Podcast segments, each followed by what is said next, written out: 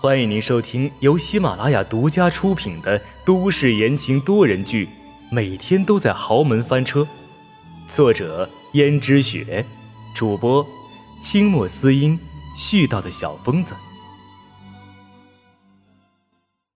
第一百一十九章，长辈。当然敬奉在我心里的，所以你永远是我的长辈，你也是江家的主人。大家都知道，不是吗？温思思这话虽然说的恭敬，但是却在表示她只是长辈而已，没有权利对阎洛北有什么非分之想。而江如雪也听出他话里的意思，顿时整个人变得不好起来。他这是在说自己没有资格跟他争阎洛北吗？他再怎么说也是和阎洛北相恋了几年的恋人。江如雪道。上次你说你不能怀孕，我们江家都包容了。但是你有没有仔细检查过呀？是不是真的不能怀孕啊？再怎么说，别人生的孩子终究只是别人的，比不上自己的亲生骨肉，血浓于水啊。命里有时终须有，命里无时莫强求。我懂这个道理。既然我已经不能有自己的孩子了，这纵然是个遗憾。但是我已经接受了这个事实。那你可真是豁达呀，豁达到让我都不敢相信了。我觉得没有哪个女人不在意有没有孩子的。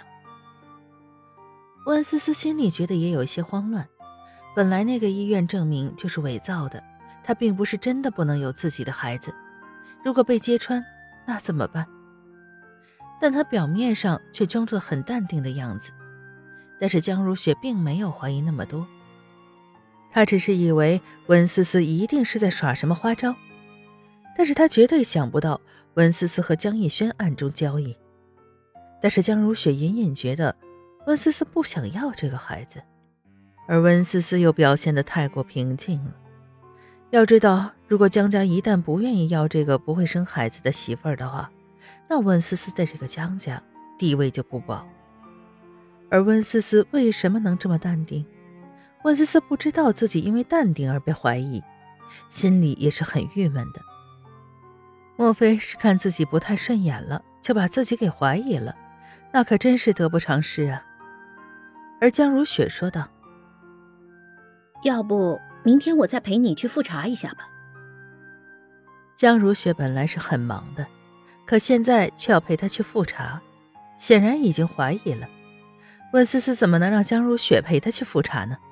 于是道：“妈，别说你忙，就是我也没空啊。我明天有事要出去一下，我看还是改天吧。”温思思这样说，江如雪就觉得更加可疑了。这么巧吗？那你哪天有空啊？妈，这个事情就不用您操心了。而且我并不在意这个孩子是谁生的，反正后面都会落在我手里，不是吗？江如雪怀疑这其中的问题了。突然，她想到什么，阎洛北不可能只是一厢情愿吧？说不定跟温思思有关系，说不定是勾引的，也不一定。阎洛北跟温思思有一腿的话，那温思思就不容易对江逸轩动心。这也能解释为什么温思思不在意这个孩子了。他都已经有了阎洛北撑腰了，还会在意江逸轩吗？哼，他就知道这是个水性杨花的女人。而江如雪知道了，心里当然觉得不平衡。为什么他能得到阎洛北的喜欢？阎洛北到底是对温思思真的动心了，还是只是图个新鲜玩玩而已？但是他想了想。阎洛北的性格，难不成真的是对温思思动了心？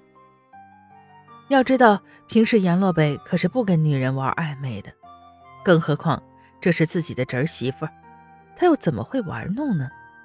除非是动了真心。虽然一直不把江家人放在眼里，但是再怎么说也要罔顾人伦，除非他是真的动心。如果真的宝贝温思思这个贱人的话，那就不好办了。江如雪心里这样想着，很不是滋味。不行，她怎么能让一个狐狸精把阎洛北勾走呢？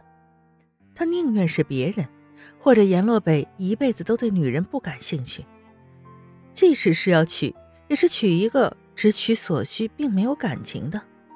不然的话，他为阎洛北荒废了这么多年的青春，岂不是都白费了吗？好你个温思思，既然你对江玉轩没兴趣，那我就让你感兴趣一下。江如雪找到了自己的助理方红，助理看见这个时间江如雪竟然给自己打电话，觉得有些奇怪。江如雪不是病了，在家里休息吗？怎么会突然打电话给他？不过方红可是一点都没有怠慢，直接道：“江总，有什么事吗？”江如雪说：“现在你去给我买一样东西，记住，这件事情不能让其他人知道。”方红有些奇怪：“江总，你要我买什么东西呢？”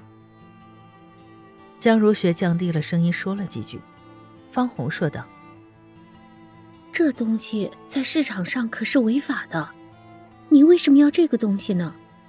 搞不好若是被抓住了，是会被惹上舆论风波的。何况江如雪的丈夫早已经去了那么多年，还又怎么会用得上这东西？这有什么？你偷偷摸摸去做不就行了？更何况……”我知道你的能力一定可以做到的，就因为你办事能力一向出色，所以我才让你去做这件事情。当然，好处是少不了你的。如果成功了的话，我给你双倍的工资。助理方红一下子心动了，自己可比不上江如雪家里有钱，不过她每个月工资不低了，若是双倍的话，就够自己和老公这个月周末去度假的了。于是方红道：“嗯，那好吧，立刻交给我，我这就去给您办。那我就先挂了。”江如雪的嘴角勾起一抹笑意。温思思，你不是觉得阎洛北撑腰很得意吗？我倒要让阎洛北知道你和江逸轩缠绵的样子，看阎洛北还会不会对你感兴趣。自从上次奇奇怪怪的谈话之后，江如雪也没有跟温思思去医院做检查，这让温思思反而觉得有些奇怪。江如雪不是怀疑吗？怎么她都想好了对应之策，她反而好像不在意这个问题了呢？这着实让她觉得有些奇怪。而江如雪竟然这几天都待在家里，看起来好像是真的病了。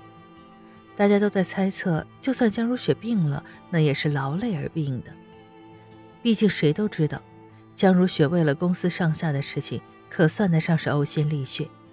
而且这么多年以来，有个什么小病小痛，从来没有停止过对公司的关心。听众朋友们，本集播讲完毕，感谢您的收听。